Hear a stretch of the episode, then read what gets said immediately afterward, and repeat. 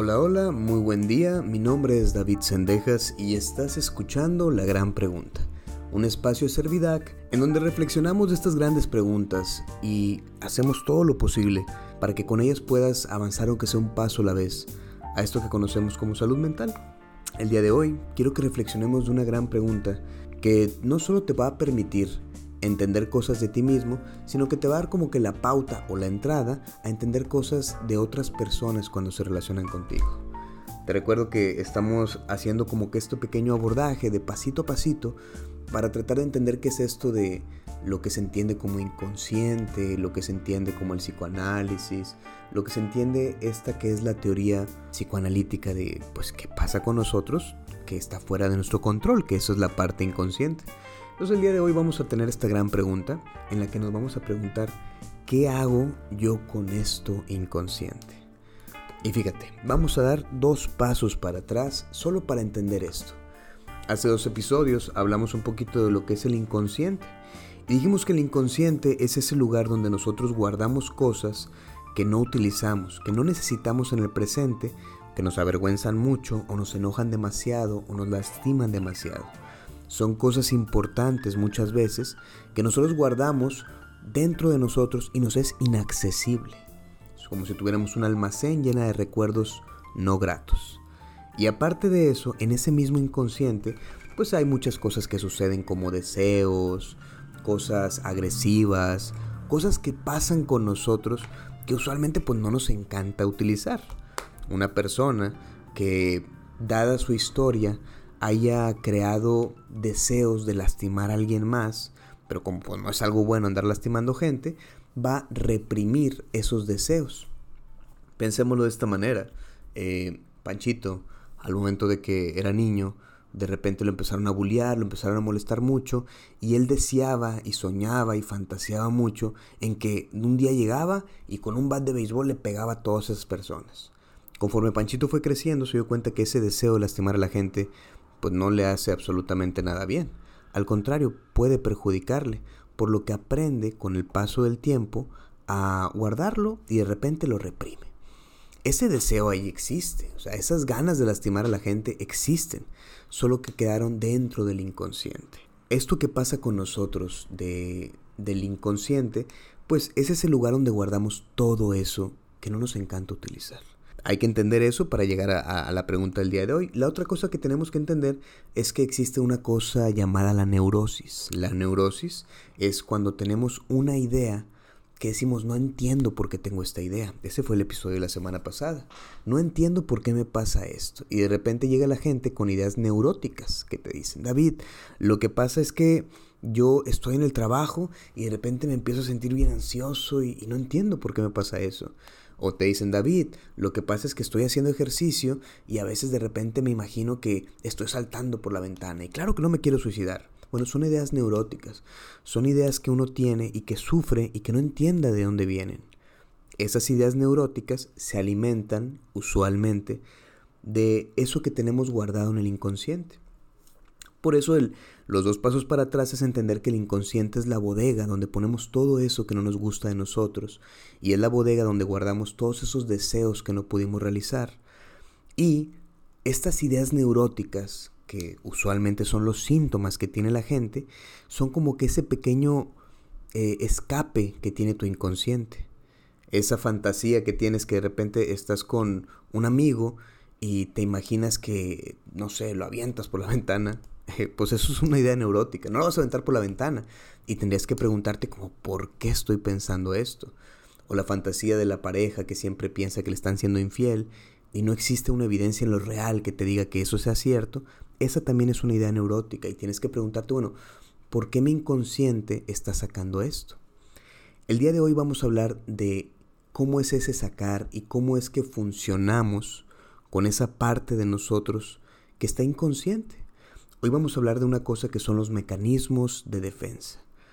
Los mecanismos de defensa son una segunda parte de la escuela del psicoanálisis, que se llama la escuela del yo.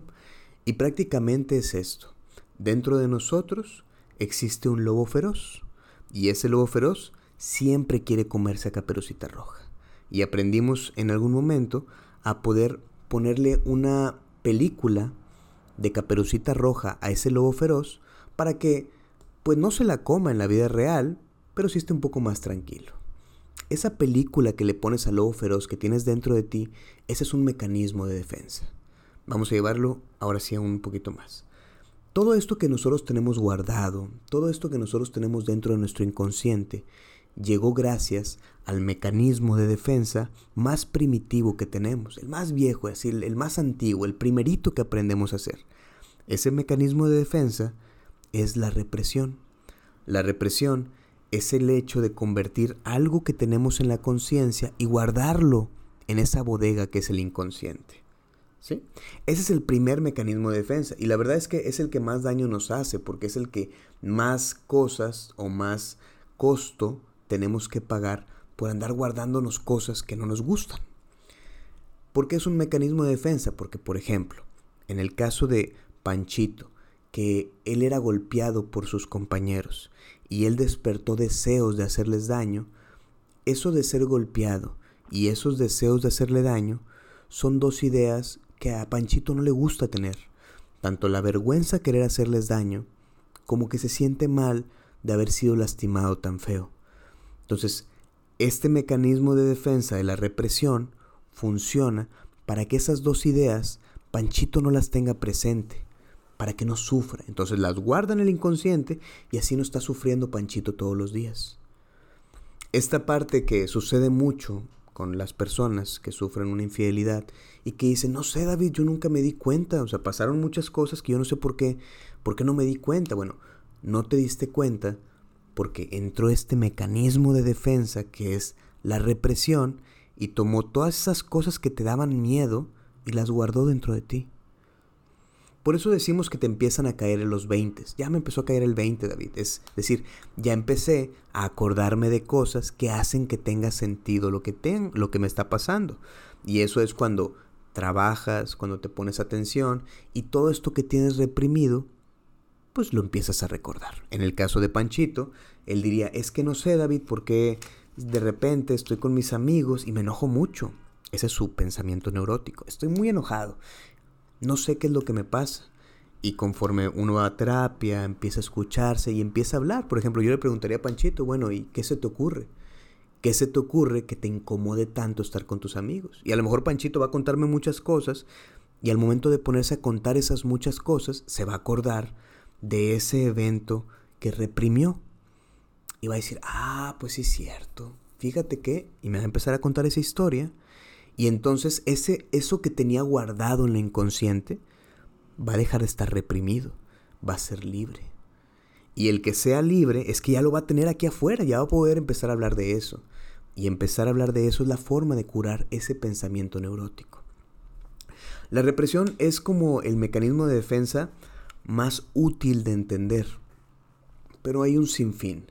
Anna Freud, la hija de Sigmund Freud, fue la que se encargó de escribir un libro que se llama Los mecanismos de defensa y de eso se basan muchos colegas como para decir esto es lo que pasa en la, en la mente.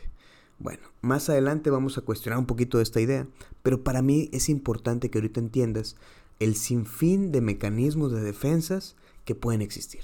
Como te digo, uno es la represión, que es cuando tienes algo muy vergonzoso o muy doloroso y lo guardas en tu inconsciente.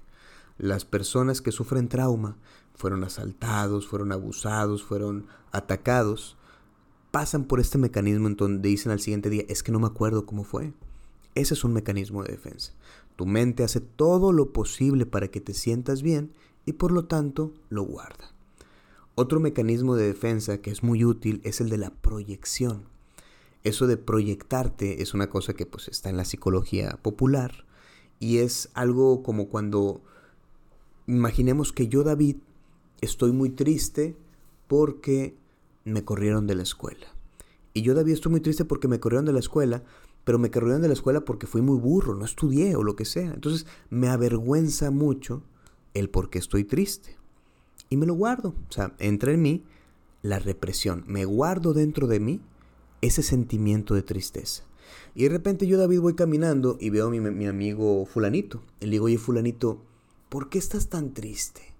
Y fulanito me dice, yo no estoy triste. Y yo le digo, sí, fulanito, tú estás triste. Eso que está pasando es un mecanismo de defensa. Esa tristeza que yo, David, tengo, me la estoy proyectando a fulanito. Y en lugar de decir yo estoy triste, voy y digo, oye, ¿por qué tú estás triste? Yo estoy seguro que eso les ha pasado muchas veces cuando de repente alguien viene y te dice, ya, no me estés atacando, estás siendo bien malo conmigo. Y tú dices, espérate, pero yo no estoy siendo malo contigo. Bueno, se están proyectando en ese momento. Se proyectan, es decir, yo, estas cosas que yo tengo, voy y te las pongo a ti. En relaciones de amigos o en relaciones de pareja pasa muchísimo eso, donde uno está enojado y en lugar de estar enojado conmigo y decir, ay David, estoy bien tonto, qué enojado estoy, anda diciendo, no hombre, estoy bien enojado, es que mi chiquita me hizo esto y es que mi amigo me hizo esto. Bueno, eso es proyectar. Tomar este sentimiento que está pasando dentro de mí, que es un inconsciente, y voy y se lo pongo a alguien. Eso pasa muchísimo y es un mecanismo de defensa que se llama la proyección. Otro mecanismo de defensa muy conocido y tú te puedes dar cuenta que ha pasado mucho se llama el desplazamiento. El desplazamiento es cuando lo que sientes por una persona y lo pasas a otra persona o a otro sujeto o a otro animal. Por decir, si yo estoy en el trabajo y mi jefe me está gritando y me está maltratando y yo no puedo reclamarle a mi jefe no puedo decirle, déjame en paz, o no puedo, o sea, todo es estos, esto que me hace sentir, que me llena de frustración y enojo, yo no puedo reclamarle a mi jefe porque me van a correr. Yo voy a la casa y veo a mi perro y entonces empiezo a gritarle a mi perro, eres un tonto, perro, no sirves para nada. Y estoy desplazando este sentimiento de coraje que tengo dentro de mí, en lugar de, pues, utilizarlo contra mi jefe, lo desplazo a un sujeto o a un objeto que no me intimide. Y entonces voy y le grito al perro. Ese pasa mucho con los niños, ¿saben? El niño que está viviendo violencia en su casa o que está percibiendo violencia en su casa, de repente llega a la escuela y se pone a gritarle a otros niños. Y uno dice, es que ¿qué tiene? ¿Por qué es tan agresivo? No, pues es que eso agresivo él lo quisiera tener con la gente en su casa.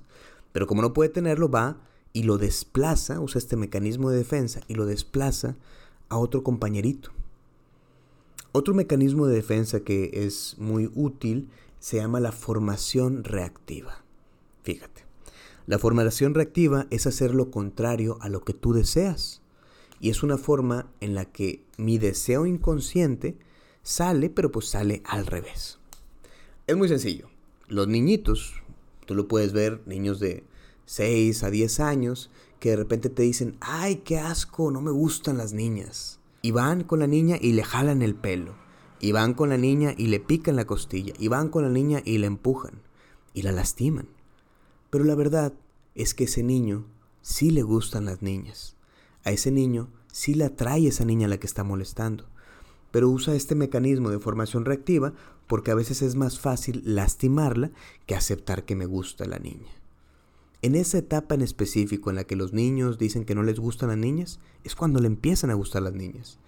Y les da miedo o les causa algo, y entonces en lugar de aceptar que les gustan, hacen todo lo contrario. Dicen, no, no, no, a mí no me gusta. Ese es un mecanismo de defensa que es el de formación reactiva. Es como cuando de repente estás con un amigo y pasa mucho más entre hombres de, de, lo que pudiéramos aceptar, pero estás con un amigo y de repente te dice algo bien, te hace sentir bien, y le dices, ah, eres un tonto, y le pegas, por no decir otra palabra. Pero le pegas porque pues, no puedes aceptar decirle, oye, te quiero, eres mi amigo, déjame te abrazo. Porque pues entre los hombres existe esto de los micromachismos y machismos que te, te frustra o te limita poder hacer esa clase de cosas. Entonces entre hombres es más fácil darse golpes y decirse malas palabras a decir, oye, te quiero, gracias por estar aquí a mi lado. Formación reactiva es hacer lo opuesto a lo que yo deseo. Y voy a terminar con dos más, uno que es muy útil, que es la intelectualización. Este mecanismo de defensa de la intelectualización es una forma en la que nosotros buscamos, a través de la lógica, no aceptar algo o no cumplir nuestros deseos. Por ejemplo, hace tiempo tenía un paciente que realmente no tenía amigos y su asunto o su demanda en la terapia era pues que no podía ser amigos. Pero cuando sus papás le preguntaban de que, oye, Panchito, ¿por qué no vas a este fin de semana? Salte con tus amigos, ¿por qué no haces algo? Él decía, no, es que ahorita está la pandemia y, y no quiero enfermarme y aparte está bien caro todo y la inseguridad y, y la verdad es que no tenía amigos. Pero como el no tener amigos era una idea que lo avergonzaba mucho, él utilizaba este mecanismo de defensa de la intelectualización y decía cosas que tenían sentido. Pues en verdad estaba la pandemia, en verdad estaba muy caro salir y en verdad había mucha inseguridad. Pero no era la realidad. O sea, eso es lo que dice, pero no es lo que realmente quería decir. Y lo que él quería decir es no tengo amigos, pero es más fácil intelectualizar que aceptarlo. Por último, uno de los mecanismos de defensa donde uno puede encontrar muchas cosas en terapia es la negación. La negación es un mecanismo de defensa que lastima mucho. Y lastima mucho porque tiende usualmente a no permitirte darte cuenta de cosas. Una mujer, por decir un ejemplo, que está sufriendo violencia, es una persona que no está viendo lo que realmente está pasando. Niega por completo la realidad un hombre que está siendo este, adicto no está viendo lo que está pasando. O sea, no se da cuenta, pero no es porque se haga tonto, se haga menso. O sea, realmente no logra ver eso que está pasando.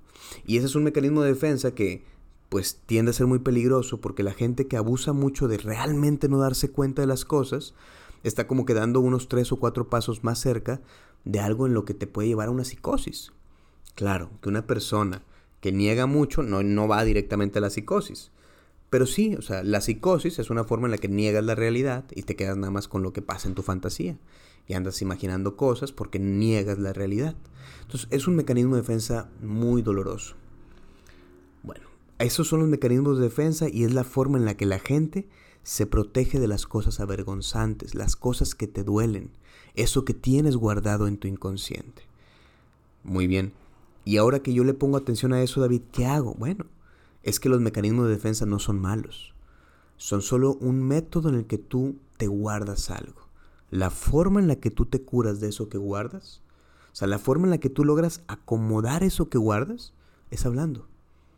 Por eso eh, esto del psicoanálisis inició en 1900, cuando la gente no se permitía hablar de sexualidad, no se permitía hablar de, de deseo, y habían muchas personas que sufrían porque no se permitían hablar. De hecho, Freud tiene un texto muy bonito que se llama El malestar en la cultura y que prácticamente dice eso. El malestar de la sociedad es que la gente no se permite hablar de eso que le está pasando. Y como no se permite ni hablarlo ni pensarlo, lo hacían inconsciente. Eso es el malestar según Freud. En estos días, pues ya han pasado 120 años de entonces, la gente habla más, ya hay un lugar, hay espacios donde la gente se puede expresar. El problema es que no hablamos de lo que realmente nos pasa y tendemos a hablar de lo que la gente espera que hablemos. Ir a terapia es una muy buena forma de sentarte a hablar de lo que realmente te pasa. Y quién sabe, tal vez eso que has estado haciendo tanto tiempo, como desquitándote con un perro, como proyectándote en otras personas, o como que haciendo que no pasa nada cuando sí te está pasando algo, Mm, tal vez eso es lo que más daño te hace. Así que te recuerdo que en este podcast no existen respuestas, existen grandes preguntas y la respuesta indicada está dentro de ti.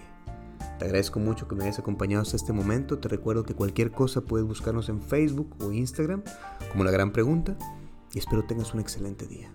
Cuídate.